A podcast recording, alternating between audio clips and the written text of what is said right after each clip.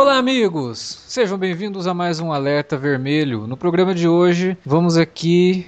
Não é corrigir, porque a gente atrasou de propósito por conta da estreia do novo filme, mas vamos falar da franquia Harry Potter nos cinemas, que é uma franquia que a gente já devia ter comentado, mas aí quando veio a notícia, ó, vai ter mais um filme que é da franquia, mas não é, porque não tem o Harry Potter, mas né, faz parte do mesmo universo. A gente falou, não, então vamos ser oportunistas e vamos deixar para gravar na época da estreia do filme. Peraí, não tem Harry Potter? No filme novo? Não, no filme novo não tem Puta, Harry Potter. minha porra! Como assim, cara? não tem. O nome do filme não é Harry Potter e os bichos? Não, é só Animais Fantásticos e Onde Habitam. Eu sou Alexandre e vocês já ouviram a voz dele, tá indignado que não tem o Harry Potter no Animais Fantásticos. Felipe Pereira tá aqui para falar com a gente sobre a franquia do bruxinho mais legal do cinema. Nossa. Muda isso, pelo amor de Deus. Não, é legal. Tá horrível, cara. Mas ele é um bruxinho legal. Ele pô. é um bruxinho. Não, tá quem bom. tá ouvindo vai entender que isso foi irônico, cara. Porque no, no, começo, lá nos primeiros filmes, era legal, todo mundo anunciava o bruxinho, né?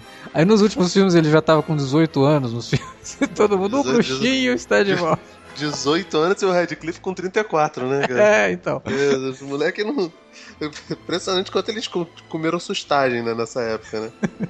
Vamos lá, né, cara? Vamos falar dessa cine-série. E Angélica Helles. Olá, prazer estar aqui para falar desse bruxinho maneiro, cara. Sim, eu prometo não fazer nada de bom. Tô tocando aqui meu mapa do maroto. Na nada de bom farei, cara. É isso aí, vamos falar de Harry Potter logo depois da vinhetinha.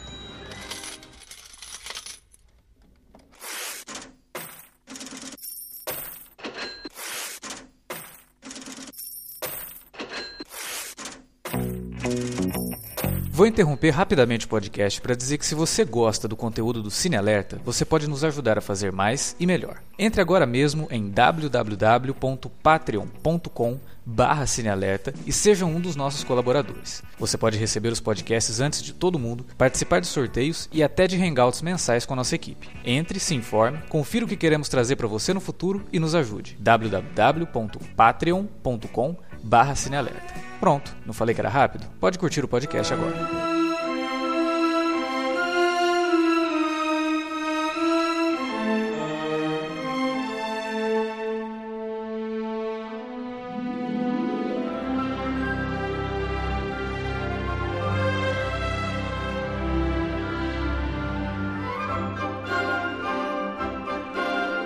Antes da gente começar a falar dos filmes, vamos introduzir aqui de onde surgiu o Harry Potter, né? Harry Potter é uma série de livros escrita pela J.K. Rowling que começou em 1997 com Harry Potter e a Pedra Filosofal. Em 1997, no mesmo ano que o livro foi lançado, o produtor, né, que viria a se tornar o produtor dos filmes, o David Heyman, conseguiu uma cópia do, do, do livro. Só que a hora que ele olhou o nome assim, ele Harry Potter e a Pedra Filosofal. Ah, deixa isso quieto. E colocou numa estante lá. Até que um belo dia, uma secretária dele pegou o livro, achou curioso aquele livro tá ali, né? E leu o livro. E gostou. E aí chegou nele e falou: Olha, eu li esse livro aqui, eu vi que você colocou ele ali no, no, na estante, mas é bacana. Eu acho que você devia conferir o livro aí que a história é boa e é bem escrito e tal. Isso daqui dá, dá jogo, isso aqui vai, pode virar um bom filme. Aí ele, beleza, vai, vamos ler. E leu, gostou ficou impressionado com a, com a escrita da Rowling, assim, porque ela consegue dialogar com as crianças, tratando de temas tudo bem que o primeiro filme é mais infantil, mas mesmo assim já, já tem ali alguns temas bem interessantes de bem contra o mal, né, jornada do herói. É tudo muito bem é, escrito e tudo muito bem conduzido ali pela, pela escrita dela. Aí ele foi atrás da Rowling em 99 comprar os direitos para fazer o filme junto com a Warner Brothers, né? E a Rowling vendeu os direitos para fazer os primeiros livros, né? Transformar os primeiros livros em filmes por um milhão de libras, que daria 2 milhões de dólares. Com algumas ressalvas que são bem curiosas e eu acho que fazem parte muito desde o começo essa franquia ela teve um cuidado muito grande em levar esses livros para o cinema. Primeiro porque não tinha na época nada parecido que tivesse fazendo sucesso com a molecada e que tivesse tão pronto, assim, de, tudo bem que é grande, é difícil de adaptar no sentido de que você tem muita coisa que você tem que contar no filme, mas personagens carismáticos, né, vilões interessantes, e o troço foi muito bem feito, muito bem cuidado, e o começo disso tudo já mostra isso, porque a Rowling fez a exigência de que ela queria que todo o elenco principal fosse formado por atores britânicos. Incluindo ingleses, irlandeses, escoceses, se fosse o caso. E quando tivesse personagens franceses, no caso do Harry Potter e o Cálice de Fogo, que eles fossem interpretados por seus respectivos atores da mesma do, do mesmo lugar, né? Que passasse essa autenticidade, porque ela morria de medo de vender o negócio para Hollywood, tra queria transformar o troço numa coisa americanizada e atualizar demais a história, porque os livros dela não se passam no período em que eles foram escritos, né? O, o, a história do Harry Potter ela começa no começo dos anos 80, né? E ela tinha muito medo de que ah, vão pegar isso aqui e transformar numa coisa bem no finalzinho dos anos 90, comecinho dos anos 2000, essas crianças vão ficar moderninha demais, ela morria de medo disso. E ela fez questão de colocar algumas ressalvas na hora de vender o, os direitos para conservar o espírito do livro. Por quê? A escrita da, da Rowling, ela é muito baseada em lendas é, britânicas, mas também numa paranoia inglesa que gerou vários outros livros, como por exemplo 1984 é, e outras obras aí até de ficção científica, falando sobre distopias. E era um medo muito forte, assim, porque os britânicos eles têm uma, uma inclinação pro preconceito, pro autoritarismo muito forte. Acho que Tanto que os, os quadrinhos... em geral, né, cara? Você... Sim, sim, sim. Lá, lá é, facções fascistas são, são bem mais comuns do que se, se imagina, assim, né? Tipo... Sim, você vê, por exemplo, o Hellblazer, né? O título original do Constantine pela Vertigo. A primeira run foi a do Jamie Delano. Depois o Garth Ennis, eles trabalharam muito em cima disso, de preconceito e de como que o dinheiro manda e de como que o, o inglês ele tem mesmo essa inclinação terrível para olhar para o outro, né, olhar para o diferente com olhos de, de juiz, né, de, de quem está julgando e de quem está disposto a jogar esse cara para escanteio, eu não quero você no meu, meu país, não quero você tomando meu emprego aqui. Então, a J.K. Rowling colocou esses temas no, no, Harry Potter e ela vai aumentando isso conforme os livros vão ficando mais, mais maduros, inclusive. E ela morria de medo dessas, de tudo isso ficar diluído nos filmes. Né? Uhum. Então, ela foi muito cuidadosa e por mais que ela não tivesse é, veto, por exemplo, se a Warner chegasse e falasse, ó, oh, eu quero Steven Spielberg para dirigir o filme. Ela não podia falar, não, Spielberg de jeito nenhum. Eu, lem né? eu lembro que... Que foi o que aconteceu, na verdade. Chegou um ponto, o Spielberg começou com as conversas ali. Ele queria fazer o Potter como um desenho animado e queria que o Haley Joel Osment fosse o dublador do Harry Potter. Como o Tintin, né? Interessante. Eu acho que uma é. inspiração meio óbvia também, né? É, são os livros de magia do Neil Gaiman, né? Essas HQs, né? É, eu, eu, eu, eu, torço um pouco o nariz quando comparam os livros de magia, porque por mais que visualmente exista uma óbvia inspiração, não tem nem o que dizer, parece mesmo, mas tematicamente não tem nada a ver. Livros de magia é, é muito diferente, ele é muito mais adulto. Sim, não, é muito mais adulto, mas eu tô falando assim até da questão é, da aparência mesmo. Não, a aparência sim. O negócio do raio na mais, testa. Que é um garoto de 13 anos que descobre que vai ter potencial para se tornar o maior mago da era moderna e tal. Claro que tem uma é. pegada muito mais dramática, né? Mas eu vejo sim uma sim. influência de. pouca, mas tem. De livros de magia e também de Tolkien, né? Isso daí é não, isso sem dúvida. O, o Gaiman até fala, porque já perguntaram isso pra ele, né? claro que perguntaram isso pra ele.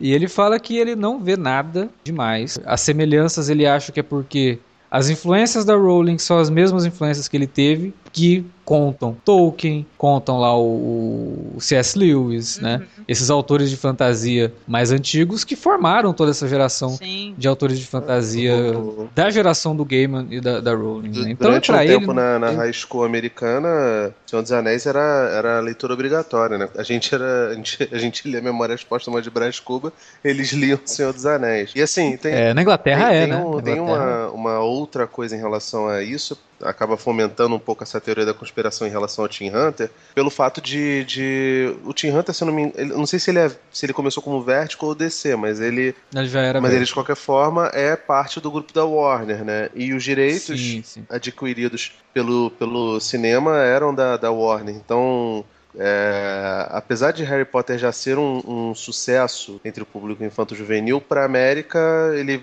passou a existir, entre aspas, depois que, que foram comprados os direitos dele para pro, os filmes, né? E... É, não, na, na, América, na América ele já fazia um certo sucesso, tanto que acho que na terceira temporada de Buffy, que é de 98 e tal, citam Harry Potter em determinado Caraca, momento, né? Sério? Eu não lembro disso não. Sim, citam Harry Potter. Agora então, sim, é, é... Antes, antes de ser hype, né? Sim, bom louco, né, cara? Pô, Buffy é hipster então, né? Que legal. Uma das coisas que eu acho impressionante em relação ao trabalho da Rowling e do Harry Potter para adaptação é que recentemente eu tive que dar uma aula sobre adaptações literárias para o cinema, né? E aí eu terminei a aula falando sobre, sobre Harry Potter e sobre a diferença da, das adaptações durante todos os anos, né? E essas mais recentes, né? E Harry Potter, de certa forma, ajudou a, a, pavimentar um caminho que viraria uma tendência. Não é o primeiro, evidentemente, mas atualmente acabou criando-se uma onda em volta dele, né? Que é do autor do livro, o livro ser uma obra muito mais laureada e idolatrada do que a obra cinematográfica. Então, as pessoas iam para o cinema já tendo lido o livro e fazendo mil comparações. Isso já tinha ocorrido, Sim. evidentemente, antes, né? Poderoso Chefão, por ah. exemplo, o, o Mario Puzo já era um best-seller absurdo quando o Coppola e a Paramount compraram os direitos para fazer o filme, né? Mas, de qualquer Sim. forma, não, não, se tinha uma, uma ideia tão massiva e tão popular quanto era com, com Harry Potter. Tem um pouco né? de diferença do público, né? Quando você, quando você fala do, do Poderoso Chefão, você está falando de um público público Sim. adulto, né, mais maduro, que acho que conseguia também na época ali diferenciar, por mais que tivesse gente saindo do cinema dizendo, ah, porque no livro acontecia isso, que no filme Coppola tirou e não sei o quê. É, eu acho que a maturidade desse público ajudava a o cara parar coisas. e falar, olha, o filme é o filme, o livro é o livro, e o filme é foda, o livro é bom, mas o filme é... Que eu acho que isso daí vem desde O Vento Levou, hein? Sim, sempre foi um teve. best-seller também, né? Sim. Sim. Mas no caso do Harry Potter, a gente está falando assim de um grupo de, de leitores. Tem mais, tendência é... a ser xiita. De... Ah, exatamente. Exatamente. E não sei o que. E, e, de fato era, era mais ou menos assim, né? Agora, curioso, o Poderoso Sim. Chefão também teve um, um, caso parecido, que o Coppola ele falou que o, no, nos, nos, extras do, dos DVDs e dos Blu-ray ele fala isso. A Paramount queria fazer o filme no Kansas durante os anos 70. Ia ser um filme contemporâneo, uhum. e ele falou: não, não, tem que ser desse jeito, não sei o quê. Aí ele trouxe o Mario Puzo junto dele para poder, poder criar. A relação do Coppola com o Mario Puzo é um pouco parecida com o que aconteceu em relação a Rowling, né? A Rowling parecia ter muito mais poder do que o Puzo, né? O, o Puzo teve que entubar um monte de coisa. A morte do Fredo, por exemplo, o, o, o Puzo teve que entubar, porque na cabeça dele o Fredo uhum. nunca trairia o Michael. E... É, tem outras coisas no livro também que o Coppola não gostava e teve que falar pro Puzo, eu vou tirar, não vou colocar isso no Sim, filme. o caso do, do, é. do, do Johnny, enfim...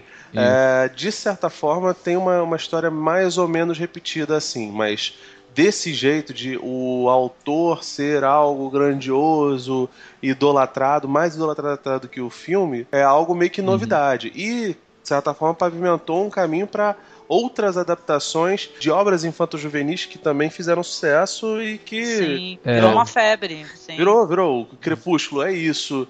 É, o Crepúsculo gerou seus próprios filhos, que, que são é, 50 tons, 50 tons os Jogos Vorazes, é, é, que também gerou um milhão de filhos, Divergente, Maze Runner, Sim. o Percy Jackson, que é o mais parecido com o Harry Sim. Potter assim, em termos de mitologia. É, eu vejo que o Harry Potter, como eu falei, o cuidado feito, cuidado por trás, assim, para poder fazer essa adaptação não apenas ser uma, uma coisa com um apelo muito forte pro público que já conhecia o Harry Potter, mas também para fazer bons filmes, né? É, que é uma coisa que depois o Peter Jackson também, ao mesmo tempo, né? Os dois estavam sendo feitos ao mesmo tempo ali. Traz isso pro Senhor dos Anéis dele, mas essas outras obras que você citou, Percy Jackson, é, A Bússola Dourada, Nárnia, me parecia uma coisa muito forçada que todo estúdio queria ter o seu próprio Harry Potter e o seu próprio Senhor dos Anéis e aí todo mundo foi atrás. Que outras obras que a gente tem aí que, que são parecidas né? E aí fizeram a toque de caixa por isso que não foram para frente. Sim. né? O Percy Jackson durou só dois filmes e tinha muito mais livros para poder ser é adaptado. Uma... e não é por falta de interesse a mitologia é boa. Sim é o que eu ia falar porque meu filho é fã de Percy Jackson e ele fala que os filmes são horrorosos né? Ele não, ele não gosta dos filmes né então é assim, a saga é super legal, né? Só que é aquele Sim. negócio, né? Não é assim, não é. Não dá pra você. Tem que saber adaptar, né? Que eu acho que isso que, o, é. que a saga do Harry Potter o pessoal fez muito bem, né? Os, uma adaptação legal. Os instrumentos mágicos também, né? Acabou virando sério agora. Instrumentos, mortais, mortais, né? Nossa, os instrumentos mortais, cara, é, é terrível. O filme, ele, o filme é ruim mas pelo menos o filme tem um. Ele dá um pontapé para algo interessante, ele tem um visual bacana, poderia ser aproveitado. Pô, cara, eu adoro o filme, eu, eu, sei que é uma merda, mas eu adoro tanto o filme quanto a série, cara. Eu não consigo deixar de ver. A série não mas dá, tem, cara. A série viu, gente? Não, só pra comentar, eu acho que tem um fenômeno também, é que é pós-Harry Potter, que vocês devem ter reparado nisso, que não é nem só os livros é, infantis, e sim os livros young adult, né? Tal, que é começou isso, muita isso. coisa Young Adult ser adaptada, né? E tal, nem sempre com qualidade, né? Tá vendendo o livro? Compra os direitos, faz o filme e dane-se a qualidade. Vai fazendo aí, porque vai virar produto e a gente vende licenciamento é, e ganha dinheiro em cima disso. Harry Potter, óbvio que a Warner não queria fazer só, nossa, vamos fazer aqui um filmão e que tudo. Não, claro que não. Altruístas, né? é, não. Eles fizeram Harry Potter porque sabiam que tinha um público e que iam vender produto pra caramba em cima do Harry Potter. Então tem meia do Harry Potter, cueca. Pô, eu queria ir no parque do Harry Potter, cara, meu sonho. É, hoje tem o parque. eu quero é, tomar aquela cerveja amanteigada, meu. Pô, eu tô assim, eu tô. Eu sou uma... Dizem que é horrível. Dizem que é ruim. Ah, eu vou lá beber e vou achar boa, entendeu? Pô, Mas é isso, obviamente. Ninguém faz isso à toa. Todo mundo quer fazer para ganhar dinheiro. Mas, poxa, vamos fazer para ganhar dinheiro, mas vamos fazer, fazer para que as pessoas é. voltem. Porque não adianta você ganhar dinheiro com um, aí depois o outro não, não, não sai tão bem, aí o outro vai piorando, e aí o público já não volta tanto mais. Foi o que aconteceu com o Percy Jackson, né? Aconteceu também com Narnia. Narnia foi decaindo, decaindo, eu, eu decaindo. Agora já. primeiro Narnia, cara. Eu adorei, saca? Eu fiquei, meu. Até a Bússola de Ouro, que o pessoal fala que os livros são maravilhosos, nem acho o filme assim tão insultante, mas eu fico, cara, como é que dá tão errado assim uma produção? Eu quero saber como é que termina essa história, sabe? É triste é, é isso, né? Porque uma série de livros, você vê só o primeiro, tem que pegar o livro e ler. Agora tem que Narnia ler o livro. foi descontinuado, né? Como o Percy Jackson. Foi. Deve, deve, deve rolar um reboot em breve de Narnia. Isso, eu acho que a Sony tá tentando fazer um reboot Percy Jackson vai virar série, né? Ah, é? Capaz de funcionar, porque tem coisas que em série funciona muito melhor, cara. A última né? vez que eu tinha lido era, era algo assim. O Alexandre sabe que eu não sou fã dos filmes de Harry Potter, eu gosto dos livros, acho os livros bem, bem escritos. Acho que a, a, a dramaturgia da Rowling vai crescendo com os livros e vai acompanhando o, a idade dos, dos, dos seus leitores, né? Uma mulher inteligente, cara, porque ela consegue escrever para esses públicos, sabe? Ela consegue escrever para criança de 8 anos, aí no próximo livro ela não vai escrever mais para a mesma criança. Ela vai escrever para essa criança um pouco mais velha. Dois, um, é. dois anos de diferença. E, e ao e... mesmo tempo, ela tem que pensar também na criança mais nova que leu o primeiro livro que agora ela vai querer ler o segundo que saiu. Exatamente. Então ela consegue dialogar com, essas, com esses públicos que vão crescendo, mas também né, tem o novo público que ainda é na faixa etária lá embaixo ela tem uma, uma, uma, escrita muito boa. Eu adoro. Então, uma parada legal, pô, que na época que tava saindo os filmes, o crescimento de leitores foi gigantesco, sabe?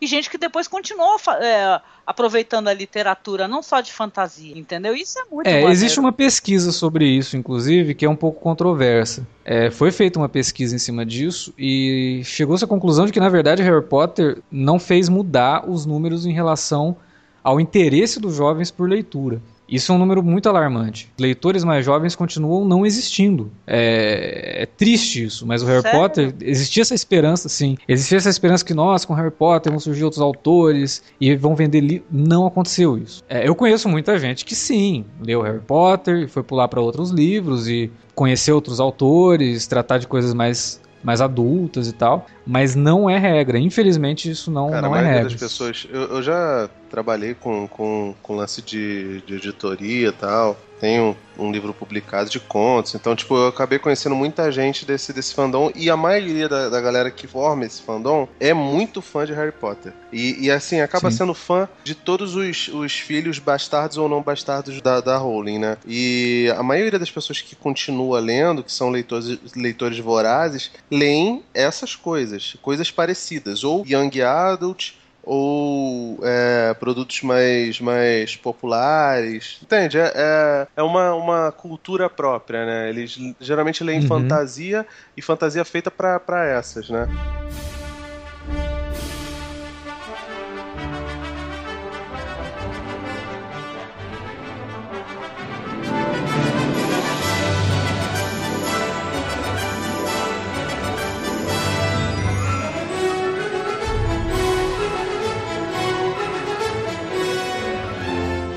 Apesar de eu não gostar muito dos filmes, principalmente esses primeiros que eu acho bem fracos do Columbus, se, e eu sei que é uma porcaria, eu vivo reclamando isso nos, nos podcasts que a gente grava, de, de, fazer comparação pela comparação. Se você for colocar na ponta do lápis com, e, e, botar em perspectiva os filmes de Harry Potter com todos os outros subprodutos, pô, Harry Potter é muito superior, né? É muito melhor sim, do, que, do que são os filmes do, do Percy Jackson, até do que Assim, os... E que são do Columbus, né? O primeiro do Percy Jackson é do Columbus é. também. É. A tentativa de imitar foi tão grande que chamaram o mesmo diretor, achando mesmo que isso diretor. poderia. É, isso não. E assim, as coisas boas, né? Eu lembro que há um tempo atrás eu li que, a, que o projeto da, da Rowling era. A, a ideia da Rowling era que fossem diretores ingleses fazendo, porque eles entendem Pô, ela, como ela é o cinema. Ela queria o Terry Gilliam, lembra? Exatamente, ela queria o Terry Gilliam. Cara, no, no, universo paralelo, eu gostaria de assistir o Harry Potter do Terry ah, eu queria, eu queria que fosse eles grandes já. Que aí, meu irmão. Já pensou? Eu queria, sabe o que eu queria que o Terry Gilliam fizesse? Que ele fizesse um, o, a história do, dos fundadores da, da das isso, casas isso, de da, Hogwarts. Das casas, Vamos mandar lá... uma carta para eles hoje. Fala sobre isso. Inclusive, vou, já tô até abrindo o Celtics aqui para fazer o, o roteiro. Vou mandar para ele. Mandar pro guilherme.gmail.com mas então, o, Harry Potter ainda assim ele tem uma, uma ideia visual própria que é seguida entre os, os diretores, né? Assim, o, o, principal rival dele, entre aspas, nesse caso, é o Senhor dos Anéis, que foi todo planejado pelo Peter Jackson, que é do mesmo diretor e que consegue organizar as coisas. Harry Potter não teve o mesmo diretor sempre, né? O Yates acho Isso. que é o que foi o cara que mais fez filmes seguidos, né? Ele fez o. Sim, foram quatro, né? Ele fez o 5 também? Ele fez o ele fez o 5, ele fez o 6, o 7 e o 7.2. Ah, sim.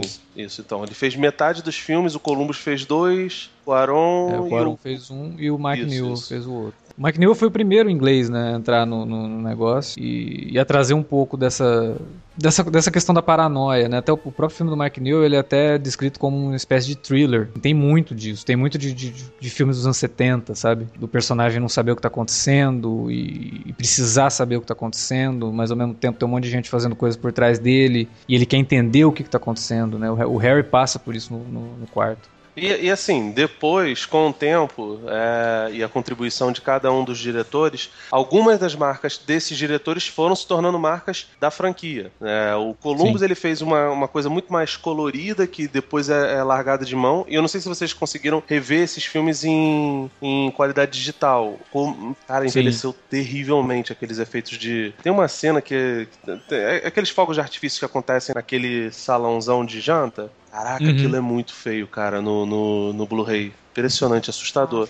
É, os dois do Columbus eu acho que foram os que envelheceram muito mal. Aí o Quarão foi trouxe uma coisa mais sombria, a fotografia Sim. escureceu e, e, e, mudou pra caramba. No Cálice de Fogo, a, a, fotografia ficou ainda mais escura do que no, no, no filme do Quaron. E depois, do quinto pra frente, que já é o Yates, a coisa vai, vai degringolando até chegar no sexto, que para mim é assim, em matérias de fotografia e de cinema, é o mais bonito dos filmes. Ele é lindo mesmo, cara. E o Yates foi desaturando, né, algumas coisas, assim. Pô, pra... cara. Realmente passar essa, essa noção. O Yates, ele traz um negócio que eu adoro, que é a noção de que você não está seguro, né? Você, em qualquer virada de esquina que você vai dar, vai surgir um dementador, vai surgir um comensal da morte, você tá ferrado. É, é o Yates ele passa toda essa, essa noção de perigo Sem muito falar bem. que ele, ele deixa, graças a Deus, de, de ficar retratando aquela família imbecil, trouxa do trouxa em atenção à palavra, né? Mas ele, ele deixa Sim. aquela família mega caricata e chata pra caralho de lado e começa a trabalhar outras Mas coisas. isso, isso vem até dos isso, livros mesmo, isso viu?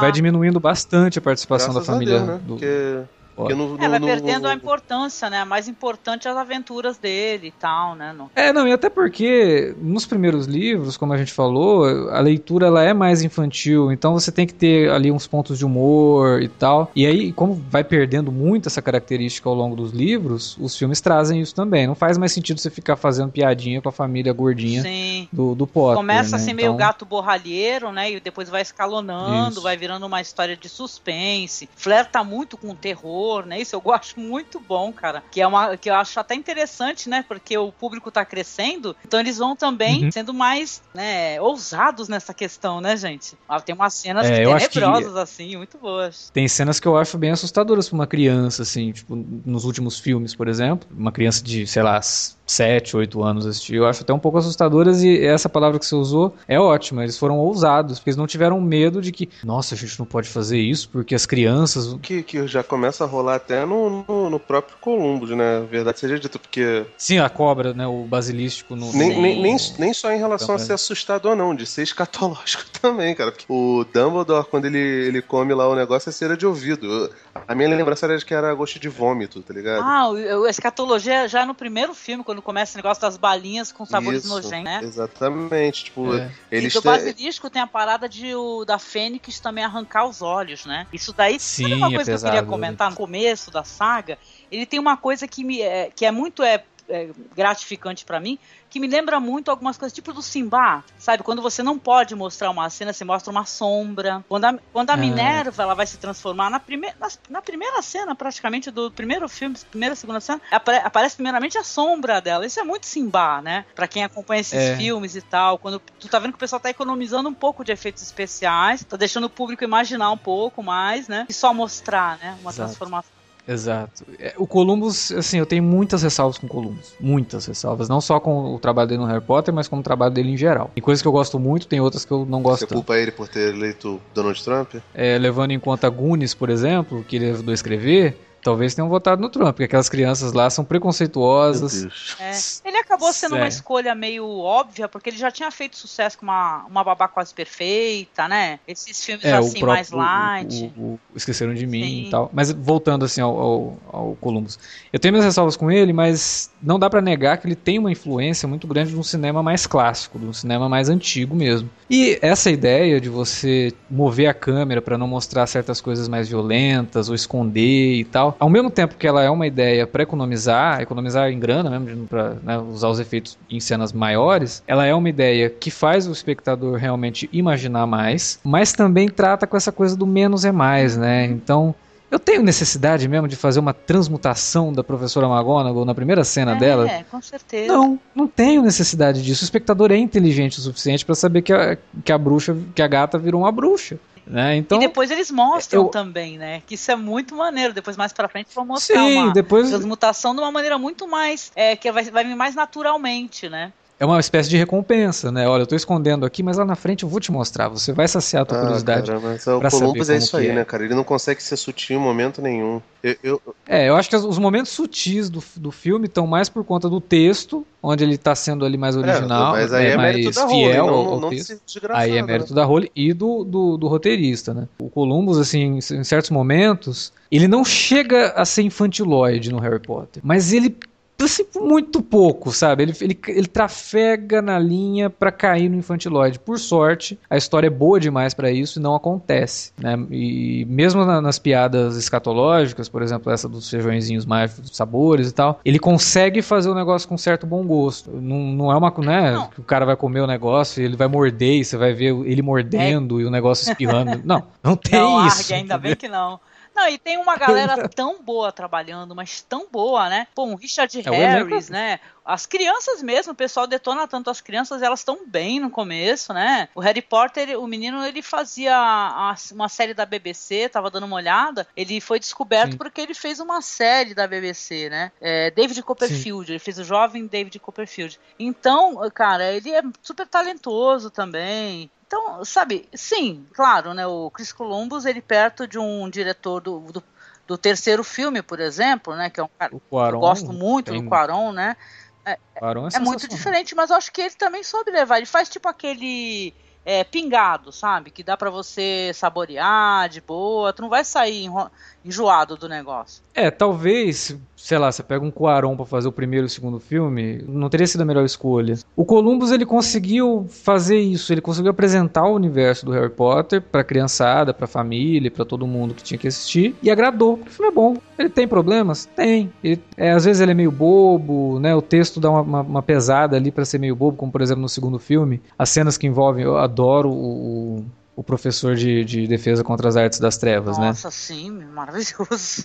Que, meu, ele é o cara das adaptações maravilhosas e seríssimas de Shakespeare.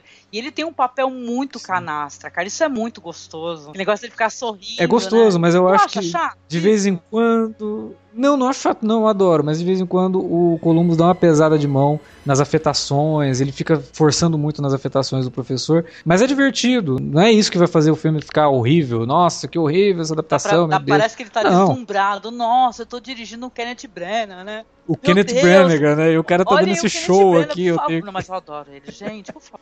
Não, o Kenneth Branagh no filme, ele rouba a cena cada vez que ele aparece, é divertidíssimo. Mas, ainda assim, os dois, que eu até gosto de falar dos dois juntos, né? Eu acho que o, a Câmera Secreta e o Pedra Filosofal, eles se comunicam muito bem. São filmes que têm uma unidade mesmo que a Câmara Secreta já comece a ficar um pouco mais sombrio, você tem coisas escritas com sangue na parede, né? O Basilisco é, é uma figura assustadora e tal. Mas eles são filmes que se comunicam muito, muito bem. Já o, o Quaron, quando ele entra, ele entra é rasgando. bem grande. Ah, cara, eu tenho um problema com... o Quaron soube lidar com as crianças de uma forma que é fantástica. Ele já tinha dirigido crianças naquele Grandes Esperanças, que aliás ele dirige uma cena belíssima de um beijo entre duas crianças no Grandes Esperanças. O cara tem, ele tem sensibilidade para lidar não com é dirigido antes do Princesinha. Nossa, que é um show isso. É, é bem legal, Potter, cara, eu gosto pra caramba. Princesinha, Princesinha é muito bom também. Aliás, foi o filme que talvez, né, tenha mais chamado a atenção de que, olha, esse cara pode fazer o Harry Sim. Potter, né? Ele não tinha lido os livros, não deu muita bola, mas aí falaram para ele, não, lê. Aí ele leu. Eu lembro, acho, acho que até falei não. com você sobre isso, Alex, em off que tem uma cena, isso me incomoda um pouco nos filmes, isso não existe tanto no livro, que o Columbus tenta dar uma infodecida desnecessária no Harry Potter. Quando ele ele ele é o primeiro, é. o cara mais novo a virar eu não lembro exatamente qual é a posição dele lá no quadribol. E aí, já no segundo filme, tem o, o Malfoy lá, que é o Gary do Ash dele, é, virando também apanhador, esse negócio todo. E aí, para mostrar ele como um cara bom pra caramba no quadribol, eles vão, colocam o, o, o capitão de, de Grifinória pra mostrar para ele as regras, né? As, as bolinhas do, do quadribol. E aí ele, eu, ele solta aquela bolinha menorzinha que tem asinha e o Harry Potter consegue ver ela perfeitamente. E o garoto, o, o, capitão, ele olha pro outro lado, tipo, meu Deus do céu. Eu acho, cara, essa cena sempre me incomodou, porque eu sempre achei que o cara foi mal Nossa, dirigido. Cara, meu Deus, muito ruim, cara. Porque, tipo. Putz, mas é muito maneiro. Ah, eu nem percebi isso daí. A primeira. Primeira vez que alguém cita isso daí pra mim, cara. Nossa, cara, mas é muito. Cê, nossa, essa cena, desde a primeira cara, vez que eu vi o filme, eu ficava porque, incomodado. Cara, não, mas quem se nisso? Ah, eu, eu, eu, ligo, eu acho cara, que não. eu, eu, me, eu me ligo primeiro porque eu gosto muito de esporte e assim, cara, tudo bem, o Messi é o maior jogador do mundo, não sei o quê, mas suponhamos que tem um Mascherano lá na, na, seleção argentina, é o capitão. Pô, cara, o Messi vai fazer coisas com a bola que o Mascherano nunca vai saber, mas o Mascherano vai saber onde está a bola, sabe? Ele vai saber interceptar. Agora, porra, o, o cara não sabia nem a direção. Ele tava, errado, ele tava olhando pro outro lado, pro outro lado, que nem um imbecil. Foi, meu Deus, cara, esse menino. Tu tá tão reparando na bola, aliás, na, nas bolas, né? Que são várias espécies, né? Sim, e tal, que tu, eu, não, eu nunca reparei nisso, entendeu? Agora eu vou ter ah, que reassistir cara. pra reparar. Nossa, mas eu fiquei. Eu fiquei... E assim, é, é, são essas faltas de sutileza que, que, que, saltam muito aos olhos, né? A família do, do Harry lá, a família trouxa dele, também é muito. para mim parece muito uma versão bizarra dos. Do, da família Skywalker lá em Tatooine, tá ligado? Eles não têm muita nuance, entendeu? Só isso que eu acho ruim, né?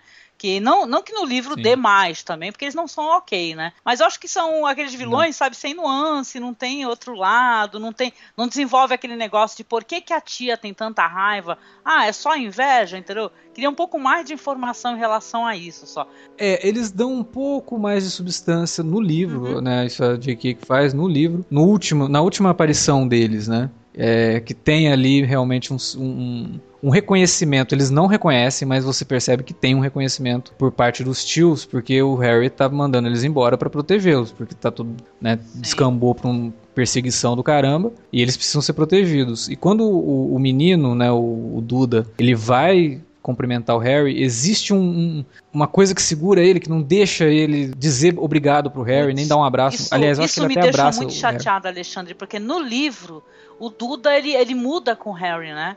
E tal, né? Ele tem, eles têm Sim. uma redenção, cara. Eu lembro que eu me emocionei quando eu vi isso daí. Exato. A última cena dos dois no livro é muito é. legal, é muito bonita. Mas no filme não teve tempo de trabalhar isso, eu acho que justo porque eu acho que o diretor parou e pensou, falou, cara, mas nos outros filmes né? trataram esses personagens. É, acho que nem valeria a pena resgatar, porque realmente eles foram muito esculachados, né? Sim. Especialmente pelo Columbus, e isso não mudou em momento nenhum. Tipo, Exato.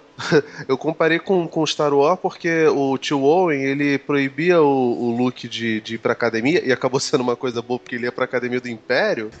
é verdade. É. Então, tipo, de certa forma era a mesma preocupação, né? Da Petúnia e do, do, do pai do, do, menino lá do Tuda, que Bom, eu não lembro agora. É, mas você não vê nada, tipo, ele é só um garoto muito rejeitado, tipo o Harry Potter ele é, ele é feito de, de uma maneira bastante é, pensada para pegar as crianças que se sentiam rejeitadas de alguma forma. Toda né? criança na cidade se sente Sim. um pouco rejeitada. Toda criança quer viver uma aventura. Toda criança se vê assim, fala, pô, meus pais não me entendem. É, é. é normal da idade isso. Né? Ainda pegou uma geração que, que, que tinha uma, uma propensão a, a a divórcio muito maior, né? Sim, o divórcio sim, foi, foi pegando muito mais gente. Então, tipo, se você não é órfão, o que não é tão, tão comum assim, mas provavelmente você participou de um, de um lar que, que, que teve alguma, Cultura, alguma mudança né? de configuração é. diferente da, da, da comum zona, né? De sim. papai, mamãe, irmãozinho, irmãzinha, às vezes um cachorrinho. É, porque a criança vê isso no, nos coleguinhas, né, de escola, e aí chega em casa não é da mesma forma. É, aí quando ela lê um livro que tem um menino desse jeito, ele tem várias aventuras, Sim. e porra, ele tem o seu próprio Gandalf, é diferente, né, cara, pro, pro, pro, pro a, a, criança se sente naturalmente.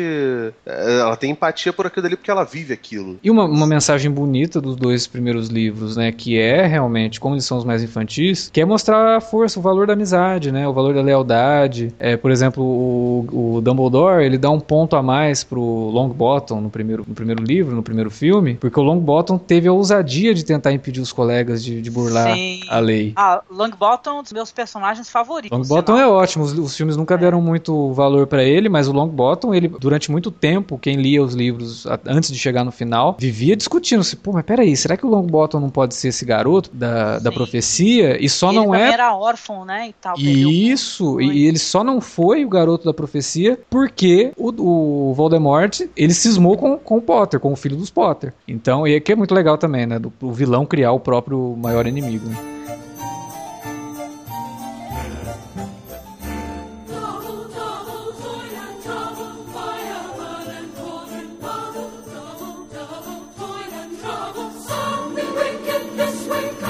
Mas eu, tava falando do terceiro filme do, do, do Quaron, e que eu acho que ele é muito mais rico como cinema. O Quaron, ele traz algumas influências do expressionismo alemão, principalmente nas, nas transições de cenas, ele usa muito, né, algumas coisas do expressionismo alemão. É, as próprias, tem, tem uns cenários novos de Hogwarts, que tem, inclusive, a quebra de, de perspectiva do, do, do expressionismo alemão. E ao tem um mesmo... tom mais escuro também, né? Tons mais escuros. E ao mesmo tempo, ele foi o primeiro que tratou as crianças de uma forma mais realista, né? O, as crianças do Columbus, elas eram certinhas demais. Cabelinho Sim. muito bem penteadinho, todo mundo com, aquela, com aquele terninho, aquela coisa super bem arrumada. O, na cabeça do Quaron, que é o mais correto, Cara, nenhum adolescente se veste desse jeito e vai deixar essa, essa roupa tão certinha, esse cabelo tão bonitinho, tão bem penteado. Né? O Harry nos livros ele é descrito como um garoto de cabelo rebelde. Né? Então você percebe no terceiro filme que essa é uma mudança no visual. O cabelo dele tá diferente, a, ele tá sempre usando aquela gravata jogada, ele não, ele não dá nó na gravata. Né? E os outros adolescentes também. Ele é o primeiro cara que chega e fala: Não, vamos tratar esses adolescentes como, como adolescentes de verdade. O Harry é tipo o Smith no Fresh Prince of Bel-Air. Né? Exatamente. Só falta ele vestiu o negócio ao contrário, né?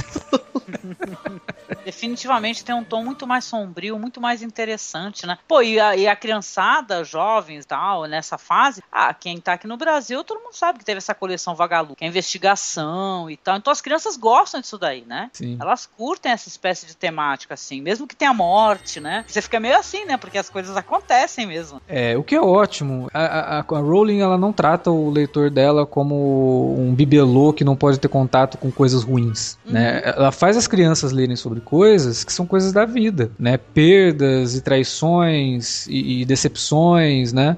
E que eu acho extremamente válido isso. Eh, se as crianças que leram Harry Potter prestarem atenção nesses temas, eu aposto que elas têm nelas determinados valores que podem, inclusive, proporcionar mudanças de, de, de paradigma dentro de um determinado grupo, sabe? Uma criança que leu Harry Potter e entende valores como amizade e tudo mais, ela vai dar valor ao amigo dela. E eu tô falando disso de criança, de, na escola, sabe? Porque a gente sabe que crianças também têm uma propensão muito grande a serem, é, de certa forma, um pouco cruéis o bullying, aquela coisa toda, eu acho que isso daí poderia, né? Aí vai muito da, da interpretação, mas poderia trazer para essas crianças certos valores que ajudam na vida, né? Ajudam você a conviver na sociedade, deixando o outro viver em paz, vivendo a tua vida e, e respeitando o, o, diferente também, respeitando aquele que você não dá muita bola, mas quando você ao menos espera, ele pode ser um herói escondido ali, você não sabe. Cara, eu demorei pra, pra, pra virar uma pessoa minimamente não babaca, tá ligado?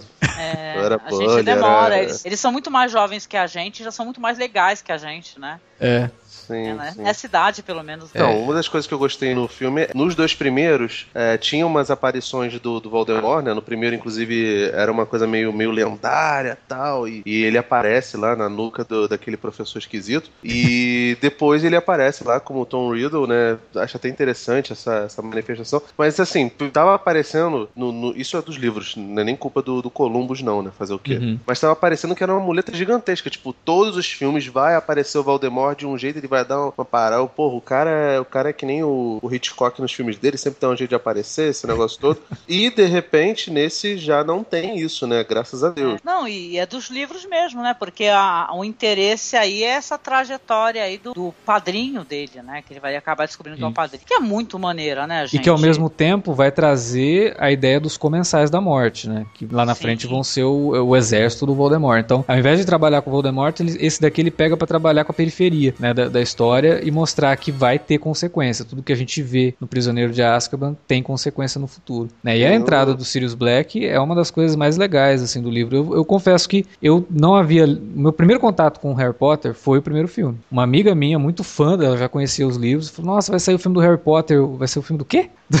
do Harry Potter, isso aqui. Eu falei, o que, que é isso? Ela foi me explicar, eu falei, ah, legal, na hora que sair o filme eu vou assistir. É, aí eu fui assistir o filme, curti, achei legal, gostei do segundo. Só que na época do terceiro, quando saiu o terceiro, o Quaron ele muda tanto o estilo que ele até coloca uma coisa no final do filme que é totalmente diferente, né? Ele termina o filme de uma forma muito seca. A hora que termina aquilo, puta, agora eu vou querer muito saber o que vai acontecer depois, né? Uhum. E aí eu fui ler. Primeiro eu li os, os, os, livros, os primeiros livros, obviamente. Li o Azkaban e aí fui lendo conforme iam sendo lançados. É... É, se eu não me engano, quando eles lançaram o Pedra Filosofal, o filme já tinham quatro ou cinco livros, né? Já, já tinha... tinham quatro. Sim, sim. E aí, lendo o Prisioneiro de Azkaban, a ideia do, do, do, Sirius Black, o que, que ele representa e o que, que ele vai ser pro Harry depois, né? O último resquício de família que ele realmente vai conhecer de, né, de alguém que se importa com ele. E, e além é de tudo. É muito triste, né, gente? É, é muito bem... triste, porque tem toda aquela coisa de que ele não sabe nada dos pais dele. E esse cara que tá ali, que, que dizem que é um criminoso, que ele descobre que pode ter sido o cara que traiu os pais dele, era a última ponta de esperança que ele tinha de, pô, conta pra mim da minha mãe, conta pra mim do meu pai, né? E o Sirius é esse personagem, e depois quando ele se revela e você fica sabendo quem realmente foi o traidor, é, tudo se encaixa melhor e você passa a gostar demais do Sirius Black. E pro filme, eles tiveram a sorte de ter um Gary Oldman fazendo Putz, o Sirius hein? Black, que é. Ele, o Gary Oldman ele consegue trazer assim, uma dubiedade muito grande. Primeira vez que você vê o Sirius Black no filme, você não sabe que ele é o padrinho do Harry Potter, que ele vai ser amigo do Harry Potter. Até porque ele já foi o, o vilão do, do, do, Quinto Elemento, ele já foi o, o James Gordon, né, cara? Então. É, não tinha sido do Gordon ainda, né? É o cara que.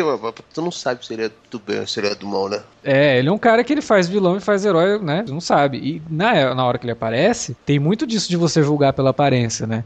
Ele tá cabeludo, tem uma puta de uma tatuagem no tá peito, sujo, tá né? tudo é um sujo. Fugitivo, né? É um Sim. fugitivo, tá tudo cheio de retalhos e tal. E o Harry usa isso, né? Ao mesmo tempo que ele sabe, que ele ficou sabendo de coisas sobre o Sirius Black, quando ele vê aquele cara, você só pode ser vilão, você só pode ser bandido, né? É, até e... porque todo mundo acha que ele que matou o, o Peter Pettigrew, né? Um assim, né? Isso, é o. o... Então, e depois que vai se descobrir isso tudo aí, né? Até o finalzinho eles mantêm essa, esse suspense. É muito maneiro. Que é mó louco é porque o, o, o Harry julga ele pela aparência, mas o Harry tá se vestindo igualzinho, né, cara? Só não tem barba porque não não tem idade suficiente. Mas, porra, cabelo desgrenhado. Sim.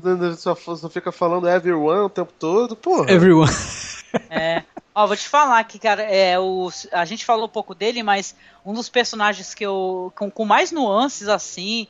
Que eu, é claro, eu acho que todo mundo ama, né? É o Severus Snape também, né? Mas, uh, gente, Alan Rickman era, era demais, um cara fabuloso, um ator completíssimo. E ele traz pro Snape, porque de reza a lenda, que ele era o único que sabia toda a história do Snape quando ele interpretou o Snape pela primeira vez. Eita. Diz que a, a Rowling chegou nele e contou para ele tudo. Falou: Ó, oh, o Snape é isso, isso, isso. Por isso que tem tantas nuances, porque ele sabia do Snape. Olha só que maravilhoso. E se você assistiu o filme com isso na cabeça, você vai percebendo que várias vezes o olhar do Snape pro Harry é diferente. Não é o, esse, esse asco que parece que ele sente pelo Harry, sabe? Tem alguma coisa a mais ali. Então, o, o Alan Rickman é, é impressionante, assim, e é um dos personagens realmente que todo mundo gosta, né? No começo todo mundo amava odiar, porque achava que ele era vilão e não sei o quê. E aí depois, quando você tem todo o background, toda a história dele, você percebe que era algo muito mais. Mas o Prisioneiro de Azkaban também traz um outro personagem que eu gosto muito, que é o Lupin, né? Uhum, que puta, puta, ator, né? Ele é ótimo, ele tem uns filmes dos anos 90 feitos na, na, Inglaterra, assim, mais independentes, que são muito bons. Quando ele mostra, quando ele fala pro Harry que ele conheceu o pai do Harry, o Harry fica super interessado. Nossa, você conheceu meu pai, né? Como assim? E, e, ele fica escondendo algumas coisas. O Harry fala do Sirius e ele, não, não, não é bem assim. Não fale de coisas que você não sabe, né? Tipo, você tá muito novo para saber disso ainda. ainda é também... nesse daí que tem o mapa do Maroto, né? Por sinal, Isso, né? É. Que é um dos filmes que eu mais. Eu gosto de todos, claro, né? Mas do, a parada do mapa do Maroto eu me amarro, meu. É porque é super inteligente o jeito que eles revelam pequenas coisas, tipo o lance do, do Peter Pettigrew. E tem um suspense, tem uma hora que ele tá no escuro Isso. e o Peter tá se aproximando, aí caraca, aparece o, Aí ele fala, mas Severo. como é possível você ter visto o Peter? O Peter morreu. e aí fica aquela dúvida, mas como assim? Será que é um fantasma? Ele tá pegando um fantasma? E, cara, é, é muito legal isso no, no filme. É, é, do livro, mas o, o Cuarón consegue criar esse suspense com o visual, né? Que é uma coisa que o, o Columbus já não fazia tão bem. Ele não conseguia criar suspense, não era uma coisa que era o forte dele. É, ele, ele, o, o Columbus acho que ele dirige bem cenas aventurescas, né? Que, que é o que a gente estava falando no começo. A sombra na parede que se transforma. Né? Aquilo ele, ele entende muito bem. Agora de criar suspense não é o forte dele não, mas o Cuarón trouxe isso muito forte nesse filme, que envolve até viagem no tempo, né? É muito legal, cheio de signos de viagem no tempo também. É isso, o, tema musical. Esse é o filme que o John Williams, da, da, franquia Harry Potter, é o filme que o John Williams soltou mais. Ele faz até algumas referências a coisas que ele fazia na época que ele, ele era integrante de Big Band, né? Então tem aquela cena do daquele noite bus vagando por Londres, é uma, um jazz, né? Uma coisa bem diferente da trilha que ele fez para os primeiros dois filmes. E aqui ele trabalha com o tema de tempo. Ele coloca uns tic-tacs em algumas cenas, assim, que você não sabe porquê, mas aí lá no final é explicado por conta do vira-tempo e tal. Muito maneiro, é, gente. É, como é, filme, é, ele é muito mais completo. A gente embarca no, nesse universo, a gente fica que nem o Harry Potter, né, cara? É. Eu fico assim, eu fico. Quando ele tá com uma família trouxa e tal, sofrendo, né? E tal, tem que ser resgatado. E o cara fala, putz, meu, tirem logo esse moleque daí, cara, que eu quero ir pra lá também, entendeu? É. Muitas coisas são boas de Harry Potter, mas, porra, a comida, tu olha assim aquelas mesas abarrotadas de gostosuras. entendeu? É maravilhoso, cara. Eu falo, caramba, que. Tipo assim, é de babá, maravilhoso. Ah, o negócio da, da, dos transportes, né? Porque cada filme vai ter esse negócio, os transportes são diferentes, né? Pra, pra é. ir pra, pra escola. O primeiro é... é o trem, né? Que é o transporte oficial, mas aí no segundo eles perdem o trem, tem que usar o carro voador do pai do, do Ron. Sim, é... tem as carruagens, né, que são puxadas por seres invisíveis, é, né? Invisíveis, né, entre aspas, né? É, é muito legal. Eles é. são mais entendidos. Qual é a diferença dos duendes, elfos e gnomos? Duendes, elfos e gnomos. É, o Dobby é, é um, um, elfo. Um, é um elfo. É um elfo doméstico. Ele é, um é, elfo doméstico, é feito para ser tipo um escravo doméstico mesmo, né? E que é alguma coisa que nos livros é. Essa é uma, uma das coisas que eu sei que não tinha espaço no filme, mas é importantíssimo para os livros. Pô, tá aí, tu fez, uma, tu fez uma pergunta interessante, porque agora eu fiquei meio encafifado com isso daí. Os duendes, eles são criaturas mais vis e gananciosas. Por isso que eles ficam no, no, lance dos bancos e tal. E eles são mais nobres no sentido de lidarem com dinheiro. Né? Os elfos. É verdade, eles... o negócio de duende no, no, na, no final do arco-íris, né? O, é... o caldeirão do duende, né? E tal. Isso. E o, os elfos, eles são domesticados para trabalharem de graça e serem escravos, né? Que é Caraca, o que gera. São os elfos que não tem nada a ver com o elfo Senhor dos Anéis. Nada a ver, nada né? a ver. Nada a ver. Nada a ver. Tem negócio dos goblins também, né? É, os goblins são meio que parentes dos, dos duendes. Tem os hobgoblins também, que são parentes dos, dos goblins e tal. São castas, né? Que vão baixando de nível, assim. Completamente diferente do Senhor dos Anéis. Completamente, completamente. Agora, o lance do elfo doméstico acaba gerando uma greve de elfos domésticos liderada pela Hermione, que ela compra a causa dos elfos domésticos, ela acha um absurdo que ainda possa existir criaturas que trabalhem de graça, sejam escravizadas, né? Ah, cara, eu não gosto dos personagens infantis, sinceramente. Eu prefiro. Acho os professores muito interessantes, a maioria deles, né? O, uhum. o Dumbledore, que acho que é o que todo mundo mais entre os professores ele é o que mais gostam, o Lupin, o, o, Snape, mas, cara, das crianças, a melhor personagem disparada é a Hermione. E eu sei que deram também uma infodecida meio desnecessária no, nos filmes, né? Pegam falas do Rony e colocam para ela. E fica parecendo que ela é a garota gênia, enquanto o Rony é um. Idiota. É, o Rony ele é meio um bobão, né? E tal. É, mas nos livros não é tanto assim, não. O Rony, inclusive, dá várias boas ideias pro Harry nos livros e tal. Mas a Hermione, Sim. ela compra a causa. A Hermione é meio, meio esquerdopata. Ela é a garotinha do. A garotinha Pô, lá do são, petista, né? São os elfos domésticos que mandam a comida lá pra cima, né? isso, né? é quando ela descobre. no livro. Isso. Sim. Quando ela descobre isso, ela acha um absurdo. E aí ela promove uma revolução no mundo do, dos elfos domésticos. Isso é uma das coisas mais legais dos livros, que infelizmente não tinha espaço, porque acontece justamente no quarto, né, que é o Cálice de Fogo.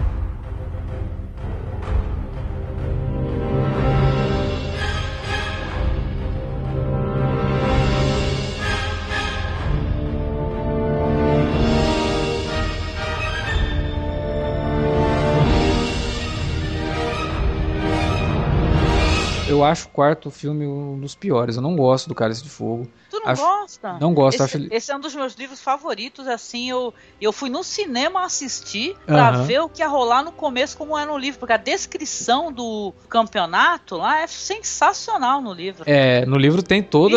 É, no livro tem toda a Copa do Mundo lá e que eles vão e tal. Mas no, no filme tem também, mas eles dão mais vazão mesmo pro surgimento dos comensais da morte, né? Mas o filme eu acho ele muito inchado acha? Eu acho, ele tem muita Esse história. Esse daí é do Mike Newell, né? É do Mike Newell. Tem eu acho que planos ele... tão bonitos. Tem Não, negócio tem, da, tem mesmo. da bota, entendeu? Logo os primeiros. É, primeira sequência, gosto da bota. Aquilo é uma cena. Uma, eu, eu, quando eu parei agora para rever, para gravar o podcast, eu falei, meu, que coisa bonita. Uhum. Um filme, né? E tal. É, eu, tem algumas mancadinhas lá, mas eu não sei nem se é um erro é, do livro ou se é do filme. Por exemplo, eu não gosto muito, que é nesse daí que vai ter o, o torneio, não é?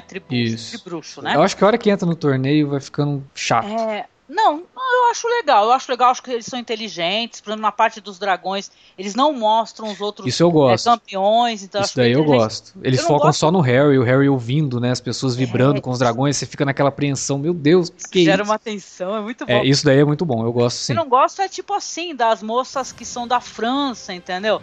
Que aí a apresentação delas é ah, entendeu? é, isso é bobo acho uma, força, uma forçação de barra, mas eu acho que isso daí tem, também tem no livro, entendeu? Tem, tem, é, elas são muito sedutoras, mas o legal do, do, do livro é que eles tra tratam elas mais como mulheres totalmente independentes, né? Sim. E que não precisam dos homens ajudando elas a todo momento, como o, o filme meio que dá a entender em determinado ponto. Sim. Mas no, no livro elas são muito independentes e acham que os homens à volta delas são babacas mesmo por ficarem tão encantados com elas. E né? são, né, cara? E são, né? é imbecis, né, cara? Exatamente. A própria, a própria campeã dessa casa, né? Que eu esqueci o nome da casa agora, né? É, Bobaton, né? É isso. É, tem até batom no nome, né?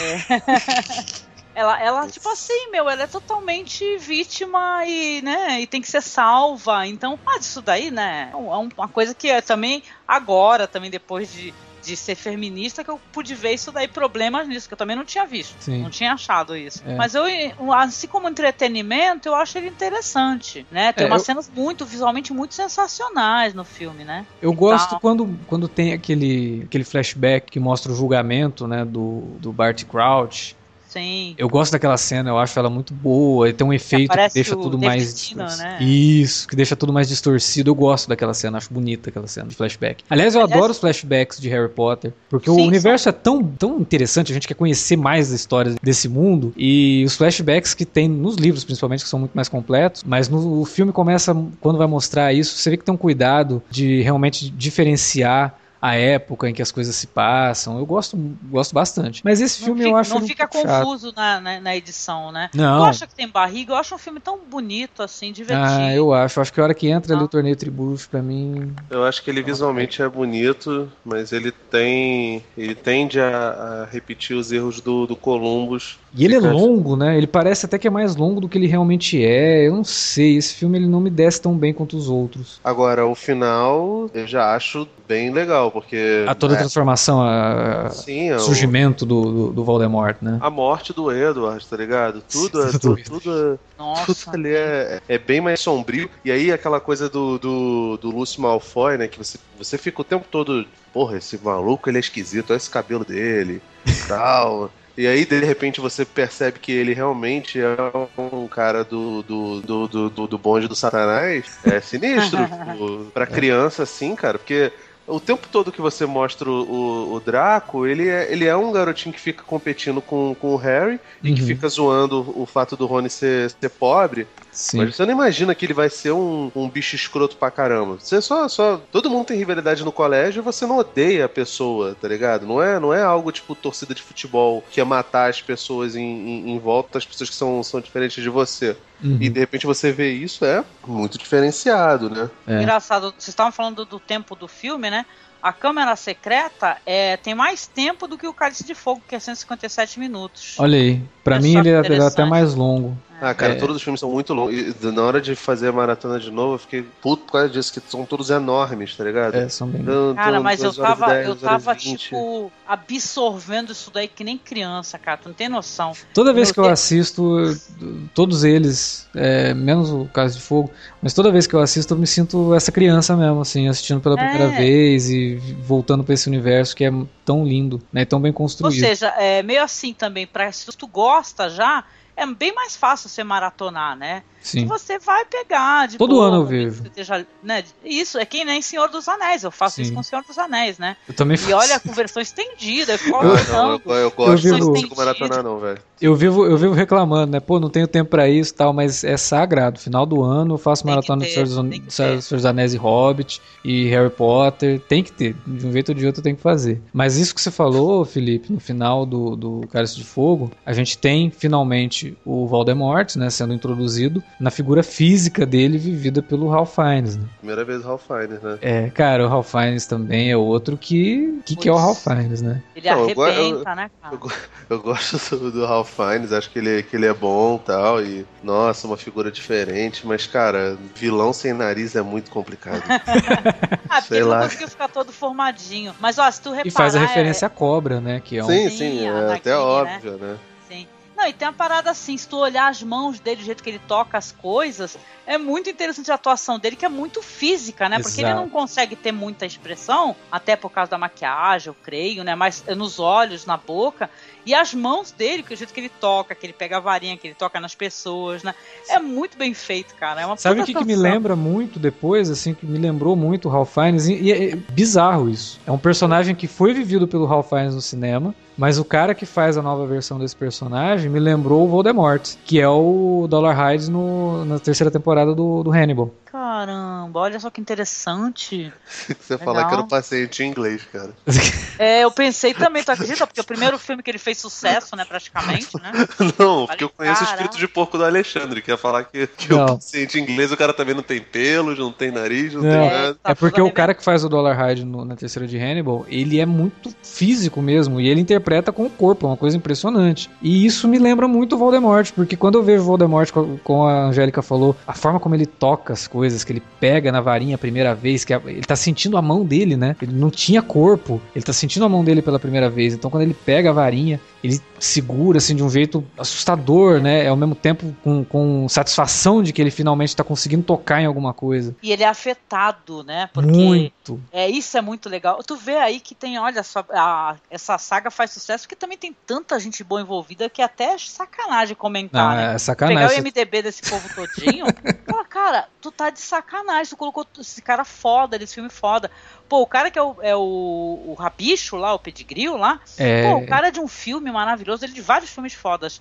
Mas tem um filme dele né? chamado Sim, é Lavador de Almas. É maravilhoso, do executor dos nazistas, sabe? Que ele é um, um é, enforcador profissional, né? Um, um carrasco. Meu, é só gente foda. Então tu é. fica até assim, sabe? Fala, Não, o elenco, o elenco do Harry Potter é covarde, cara. você começa a ler, você fala, ah, vai te catar que você tem esses caras tudo no elenco. É, você tem uma Meg Smith fazendo ponta nos filmes, porque a personagem da McGonagall, ela tem filme que ela aparece bastante, tem outros que ela só aparece no corredor ali pra chamar a atenção do Harry Potter, sabe? Exatamente. Mas, cara, é a Meg Smith, sabe? E tá fazendo o maior sucesso com o Dalton Webb, né? Sim, Entrou a boca do balão, premiada, e o caramba, atriz veterana, fodona. Aí, tipo, o Richard Harris estava fazendo o Dumbledore, ele morre, os caras colocam o Michael Gambon, né? Putz, sim. Que é outro fabuloso também, o cara lá de filme do Peter Greenway, né? O elenco do, do, dos filmes do Harry Potter trazem isso também. Eu acho que não tinha como dar errado com todo, tudo isso envolvido, entendeu? São bons diretores.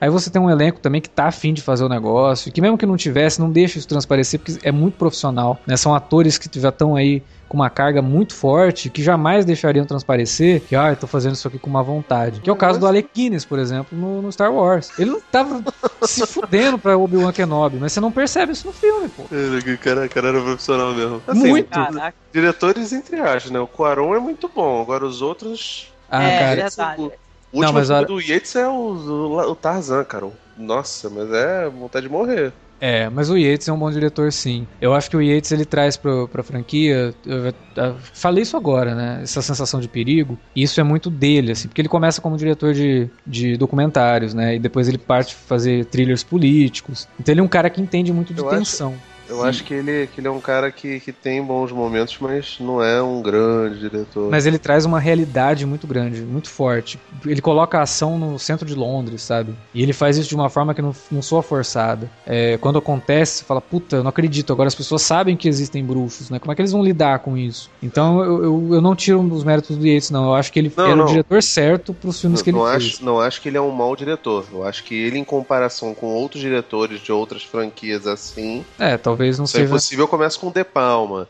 O Senhor dos Anéis tem o Peter Jackson, é. que não só ganhou o Oscar por, por esse, tem outros bons filmes.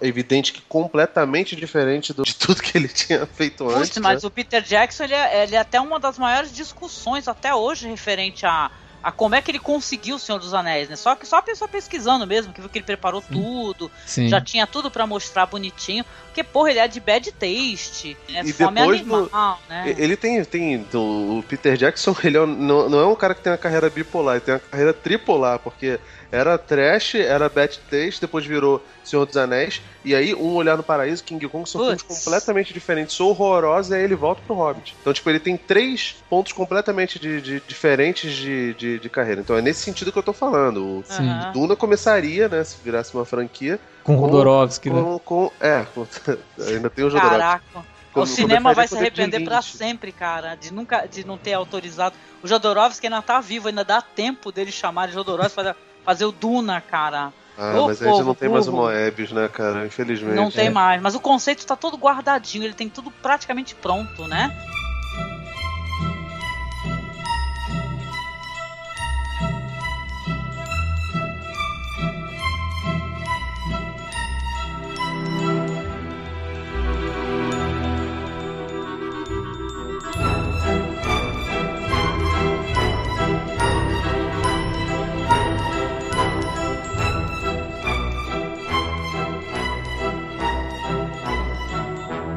A Ordem da Fênix é um filme que também é meio problemático. O livro já não é muito bom. Porque é um livro enorme, né? É um livro enorme que enorme. vai, vai, vai, vai, vai, vai, vai. A única coisa que acontece no livro é a morte do Sirius Black. É, é muito grande para não acontecer nada no, nos livros e o filme teve que trabalhar com isso. Foi hercúleo o trabalho tanto do roteirista quanto do David Yates, para dar um senso de urgência. Pô, mas esse filme tem a melhor personagem, cara. Acho que eu sou apaixonado até hoje. Quem?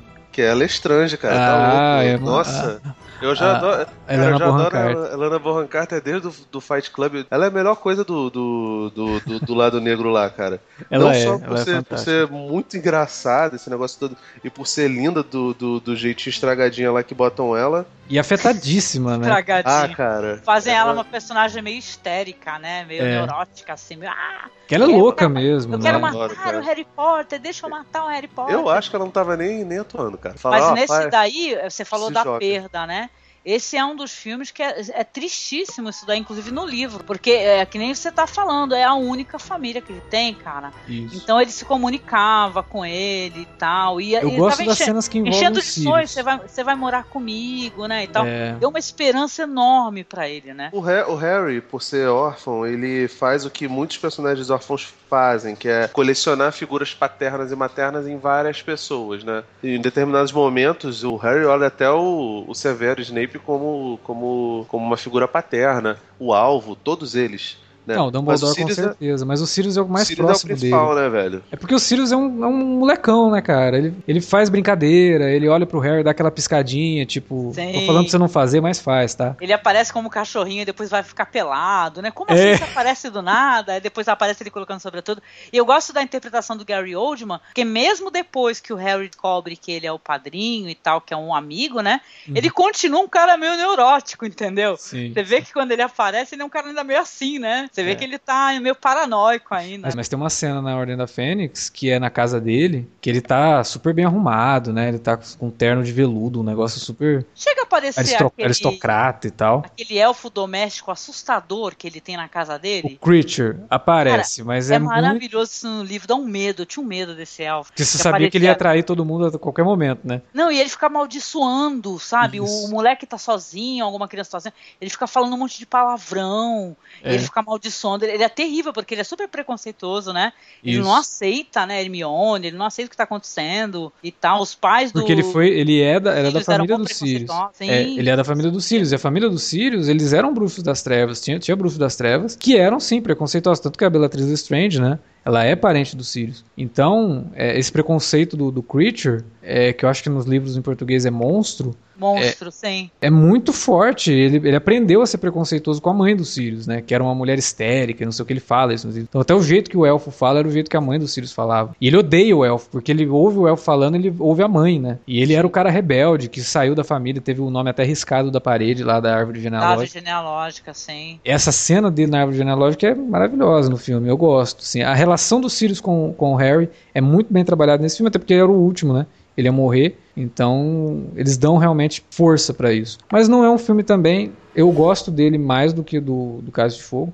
Mas é um filme que sofre um pouco pelo próprio livro. O material base dele não é um material que me agrada muito. Sim. Eu gosto muito mais, do, tanto do livro tal, do, do Príncipe Mestiço, né? É, Enigma do Príncipe. O Enigma é? do Príncipe, né? Mas é que o, o nome dele é Half Blood Prince. E o Enigma do Príncipe, para mim, o livro, ele é infinitamente superior ao filme. Por quê? Isso é uma coisa que eu estava até discutindo em off com o Felipe. É, infelizmente, como eles tiram muita coisa do background do Voldemort, esse era o momento de você falar que o, que o Voldemort não é simplesmente um vilão por, por vilania. Não é um vilão unidimensional que fica fazendo pose e sendo Tem afetado. Background, né? Tem um background muito forte por trás dele. O Voldemort vem de uma família que era tão vidrada na pureza do sangue dos bruxos que chega no momento que eles começam a ter relações entre eles. Eles casavam os primos para poder gerar os bruxos é, puros, porque eles não acreditavam na mistura de sangue. Né? Isso é um conceito muito forte, muito pesado. Eu queria ter visto mais disso no filme. É, né? eu acho que eles são meio tipo Targaryen, né? E tal, né? É, tem. Tipo, transando, transando, entre si e vem a loucura, né? Daí, né? Exatamente. Né? Tanto que os últimos da família são totalmente é, outcasts, assim, eles moram isolados e tal. Olha, Harry Potter, ó, só para umas coisas que a gente não comentou e eu acho que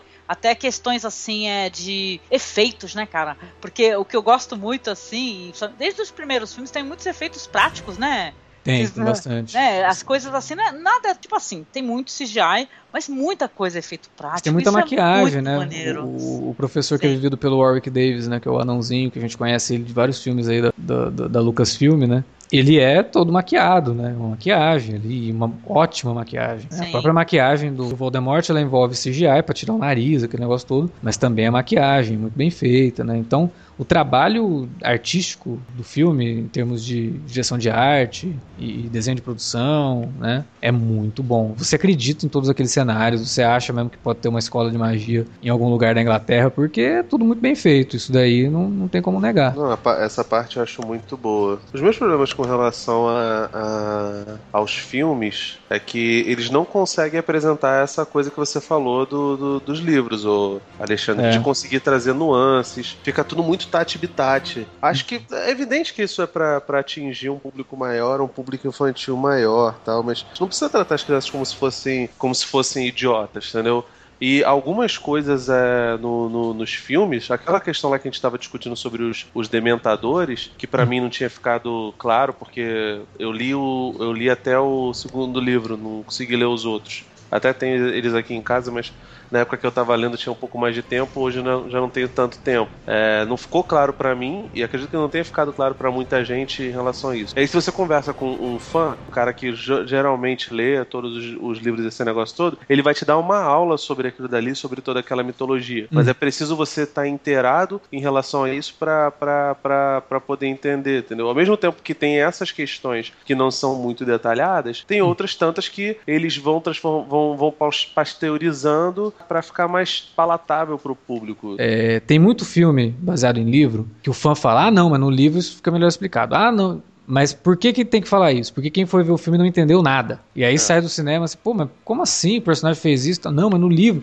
Aí eu já acho bem complicado, porque você não pode ir no cinema com uma bula do lado para ler o que você tem que, né? É. No caso do Harry Potter, 90% do filme, se você não conhece o livro, você vai assistir, você vai gostar, você vai curtir. O vilão é unilateral, ok, mas isso não vai influenciar na experiência do espectador médio. Não influencia. Eu acho que ninguém sai do filme, pô, mas não entendi aquilo. Tá. O é, problema eles são, do, do, são filmes até que didáticos, né? Sim, maneira, explica né? bem certas coisas. Mas Sim. outras coisas que poderiam trazer uma experiência melhor e um entendimento melhor das motivações do Voldemort, que eu acho importantes. Porque o Voldemort ele é tratado como uma ideia. Tanto que eles não falam o nome dele. Fica naquela de que aquele que não pode ser nomeado, não sei o quê. Ele representa o preconceito, ele representa a tirania. Só que a gente também tem que ver o lado do Voldemort. Ele tem um lado. Ele vem de um lar de abuso, ele vem de uma mãe que ela casa com o cara porque ela se apaixona pelo cara, mas o cara não gosta dela. E aí ela começa a usar uma poção lá para fazer o cara se apaixonar por ela. E aí, conforme o tempo vai passando, como ela é meio maluca, ela pensa assim: ah, faz tanto tempo que ele já tá comigo que ele já deve gostar de mim. E passa a diminuir a dose da, da poção até parar de dar poção pro cara. Quando o cara toma ciência, ele fala: o que, que, que, tá acontecendo aqui? Quem é você? Por que, que eu tô aqui? Ixi. Caramba. E... e acontece com o Ron, né? E tal, no momento que ele toma a poção. Né? Exatamente. O que eu tô e fazendo a... aqui, verdade. E aí ele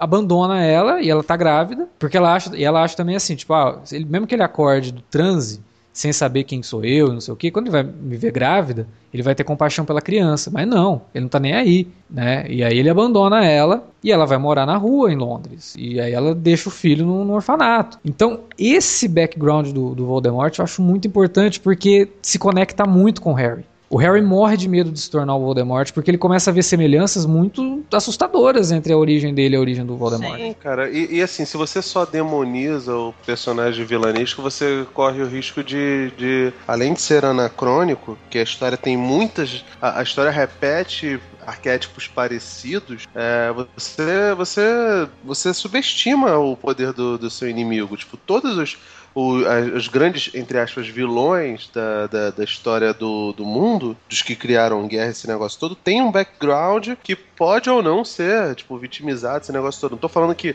isso justifica qualquer coisa, Sim. mas.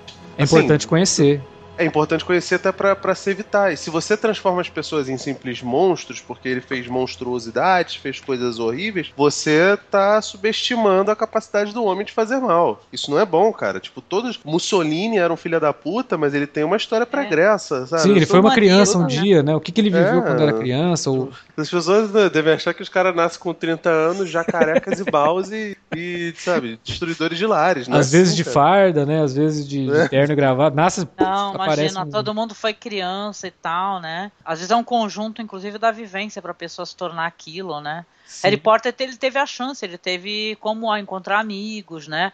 mesmo não tendo amor dentro, na casa dele, né, e tal, apoio, carinho, né, os, os, desajustados, né, se uniram, né? Sim. E ficaram juntos, fizeram amizade. Já tinha o negócio da família do, do Ronnie também, né? É, era muito carinhosa, acaba, é. ele tinha aquele é, ele via como é que funcionava uma família feliz, né? Tal, né? E mesmo assim dava uma dosinha no coração, porque sempre quando era Natal dava problema, né, gente? Sim, no começo dos filmes. Não tinha a assinatura na cartinha, não podia passear, não podia, é. né? Sacanagem.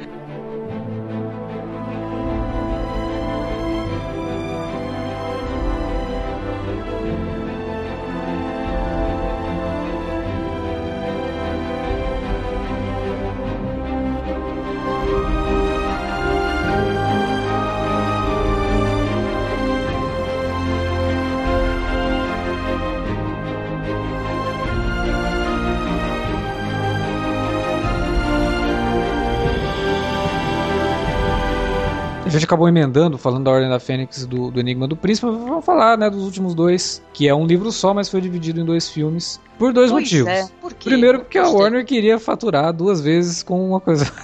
a gente tem a chance de faturar duas vezes com uma coisa só, né? Então vamos faturar duas vezes. Vamos a, a Warner tava assim, ô lele, ô lá lá. Sambando, né? Não, com é. dinheiro na mão, jogando pra porque, cima. Porque isso fez o.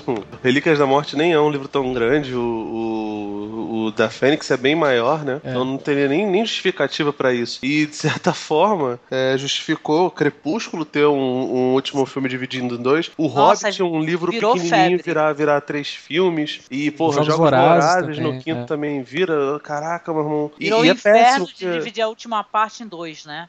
É, Cara, tipo, a gente não, não teve esse zelo todo de fazer o livro inteiro nos últimos seis. Mas aí no sétimo a gente vai fazer dois filmes, né? É bem desnecessário. Até porque, ó, um exemplo, no Harry Potter e as Relíquias da Morte, parte 1, é legal, interessante até certo ponto, e depois começa uma grande de uma enrolação, né? Que é a parte que eles começam a ficar esperando e tal. Eles não estão é. nessa já caçando as Horcruxes, né? Sim. nessa fase, assim. Aí fica naquela briguinha e tal. E Pô, é engraçado que quando eu li o livro, eu imaginava que o filme poderia ser tipo Indiana Jones, com eles viajando pelo mundo e, e buscando as Horcruxes e tomando a decisão, ó, a gente vai atrás das Horcruxes ou a gente vai atrás das relíquias, né? E ficava uma coisa assim mais de aventura mesmo. E não, não virou, né? um, virou um, uma grande DR, né? De todo mundo. É, né? é. Eu gosto dos dois, de novo, gosto da direção do Yates. Acho que, inclusive, no, nesses dois é o que ele melhor dirige algumas cenas, principalmente as cenas de ação. Mas ele cria essa barriga mesmo, assim. A hora que chega no metade da história, é uma DR. O segundo filme, né? Boa parte do segundo filme é uma é. DR mesmo, do, do, Harry com a Hermione e com o Ron. Bom, é então é isso. É, então é verdade. E tanta coisa poderia, né, colocar aí, né? A divisão você vê que não ficou interessante, que dava pra rolar todo num filme só, pô.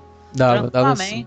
É, a gente rolou o fanservice, né? Rolou o famoso fanservice de que vamos mostrar praticamente tudo que tá no livro e vamos fazer tudo isso virar live action. Não, e eles quiseram fazer um bagulho muito estranho, cara.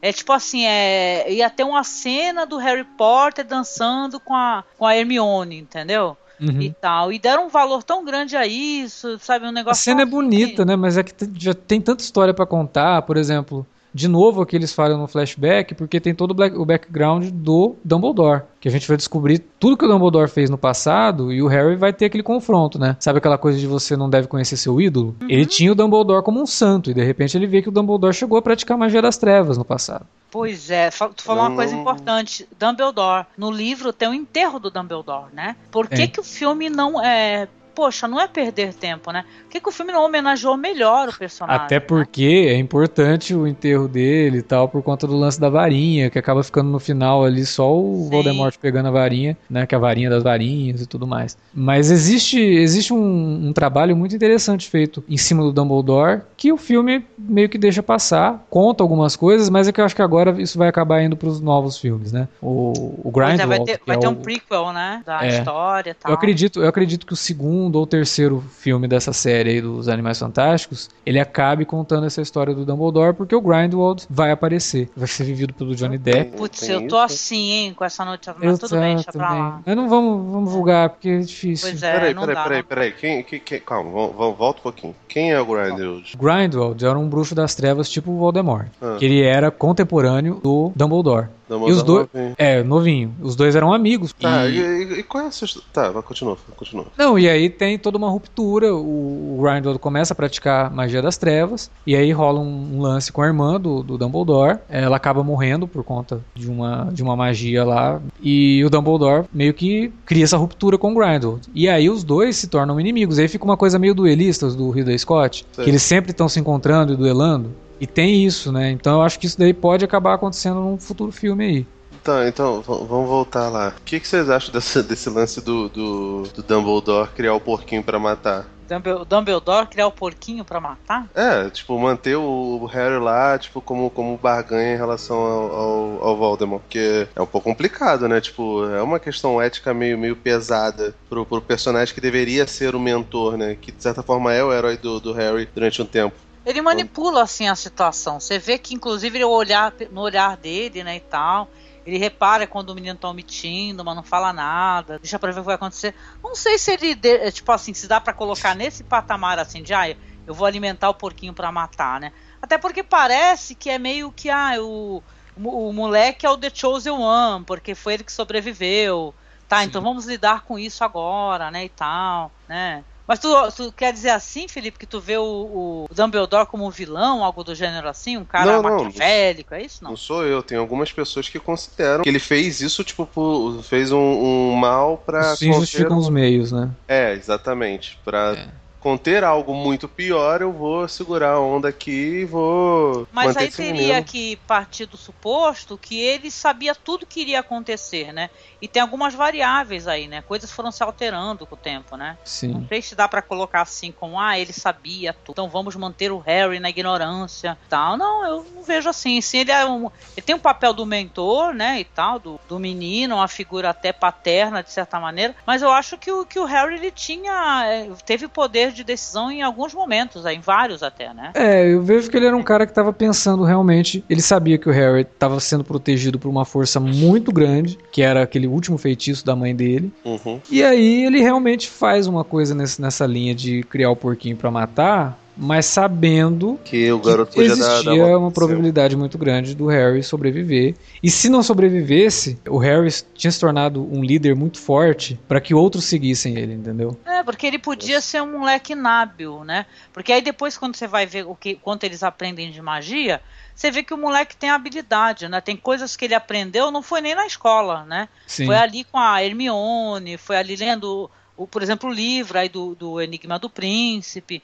Então, muita coisa ele foi aprendendo. Ele podia ser um cara totalmente inábil, incompetente, né? Uhum. Que aí vale até a, a, esse negócio que você falou do Neville, né? Sim. Tal. De repente ele que era o garoto da. da é, o, ne o, Neville consegue tirar a espada do Grifinória, né? De dentro do, do, do é. chapéu seletor. Quer dizer, ele tem sim um, uma força interna ali muito grande, né? E eu acho que o, o Dumbledore, não sei se ele se ele foi tão maquiavélico, mas talvez tenha sido de, olha, se nada der certo, o Harry morre, morre como mártir e todo mundo vai seguir o Harry, todo mundo vai perceber que é errado seguir o Voldemort, né? Então vamos eu, lutar não, e detalhe, eu acho que esse arquétipo do, do, do mestre que é sábio, eu acho que ele existe em vários filmes, entendeu? Uhum. Até no Star Wars que vocês mencionaram, em, em, outras, em outros filmes, no Nárnia, entendeu? Esse arquétipo do cara que conhece né, o próprio destino e tal, ele tá manipulando, ele já é manjadíssimo. O, o Obi-Wan faz isso, né, com, com o Luke. Pois é, ainda mais se tu for levar o filme em consideração, né? Sim, então, o Obi-Wan né? faz isso com o Luke também. Ele, ele esconde um monte que, de coisa. Ele não fala que o Darth Vader é pai dele, né?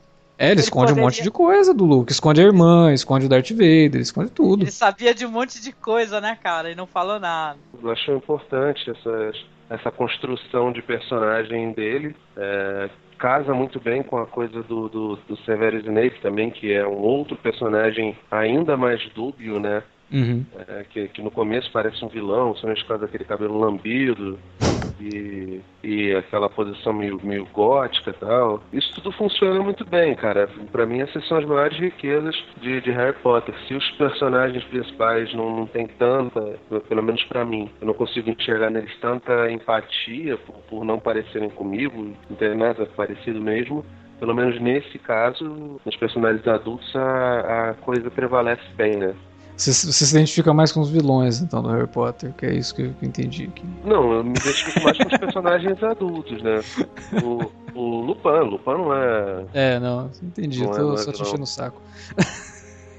É, eu, eu, concordo com algumas coisas, assim, acho realmente que o último filme ele tem algumas barrigas, mas eu, eu, eu gosto do encerramento, eu acho que ele encerra de uma forma lá em cima, assim, é, no desenvolvimento dos personagens, a gente consegue ver o Harry realmente se tornando o herói que ele foi destinado a ser, por bem ou por mal, né? com o dedinho ali do Dumbledore, mas ele consegue suplantar isso, consegue enfrentar o, Voldemort quase que de igual para igual, quando ele percebe que ele tem uma coisa que o Voldemort não tem, que é a ajuda dos amigos, né? Que é uma das grandes mensagens do filme, dos livros, e que é uma coisa que eu acho que muita gente tem que levar por muito tempo aí. Em relação então à saga Harry Potter, eu gosto muito, gente.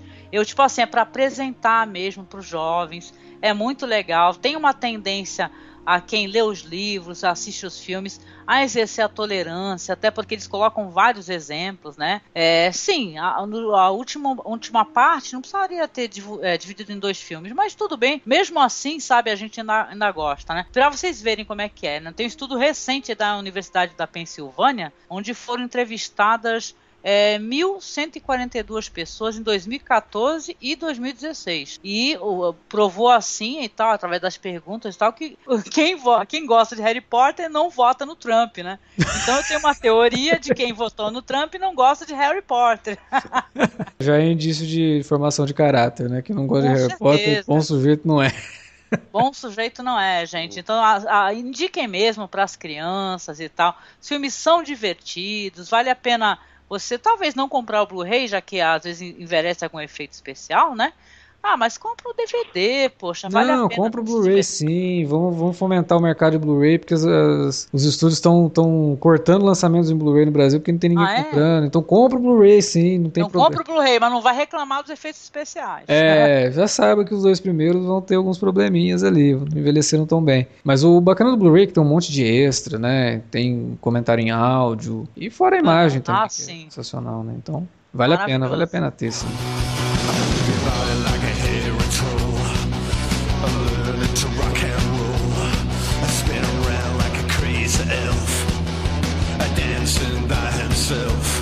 A boogie down like a unicorn. A no stopping till the break of dawn. I put your hands up in the air. Era isso que tínhamos para falar sobre a franquia Harry Potter nos cinemas. Acabamos comentando um pouquinho dos livros também, né, para dar uma base ali. Mas a gente espera que os fãs da franquia não tenham ficado muito nervosos com o Felipe, que falou algumas coisas aí que talvez os fãs não tenham gostado muito. Mas. Ah, verdade ou nervoso pra vocês? É Leviosa, não Leviosa. Não, o Felipe tá de mau humor porque tá tarde, ouvinte, não dá bola não. Mas, né, fica sempre aquela, aquele convite. Se você tiver algo a acrescentar sobre a franquia Harry Potter, eu tenho certeza que os fãs têm muita coisa a acrescentar. Deixa aí pra gente na área de comentários ou manda um e-mail para alertavermelho.cinealerta.com Curtiu a participação da Angélica? Eu tenho certeza que vocês curtiram a participação da Angélica. E agora ela vai falar para vocês onde que vocês podem encontrar mais Angélica por aí. Oh, mais Angélica, os, cro os da Angélica, brincadeira. Não, se quem quiser conhecer um pouco mais do trabalho que a gente faz divulgando cinema alternativo, né? Produções que não recebem o devido holofote, né? Procurem a gente lá no masmorracine.wordpress.com eu também faço um trabalho muito bonito, com muitas amigas maravilhosas, críticas de cinema, lá no Feito por Elas, que é um podcast que fala exclusivamente de diretoras, diretoras maravilhosas que também estão precisando ser mais divulgadas e conhecidas. Então acessem lá no anticast.com.br barra feito por elas. Do público, assim, às vezes torce o nariz, né? Porque quando fala que é uma diretora, fica. Ai, mas é. é. diretora, vai, vai ser filme feminista. É, não é Nada. isso. Isso, a isso gente... é uma coisa que tem que desconstruir mesmo, cara. Que as pessoas Sim. têm que parar de pensar que é só Catherine Bigelow e Ava DuVernay, cara. O último que tá no ar, a gente falou da Samira McMabaf. Ela começou a dirigir aos 17 anos de idade. Então é muita gente boa, com sensibilidade, maravilhosa. Sim, tem um olhar é, não feminista necessariamente, mas feminino, mas né? feminino, né? Exatamente. Então é bem diferente esse olhar, viu, gente? Vale a pena conferir. Exato, sem preconceitos. Aprenda com Harry Potter. Ficamos por aqui, tem, teremos mais podcasts semana que vem, né? Ainda essa semana com os minicasts de Westworld e Ash vs Evil Dead. E até lá.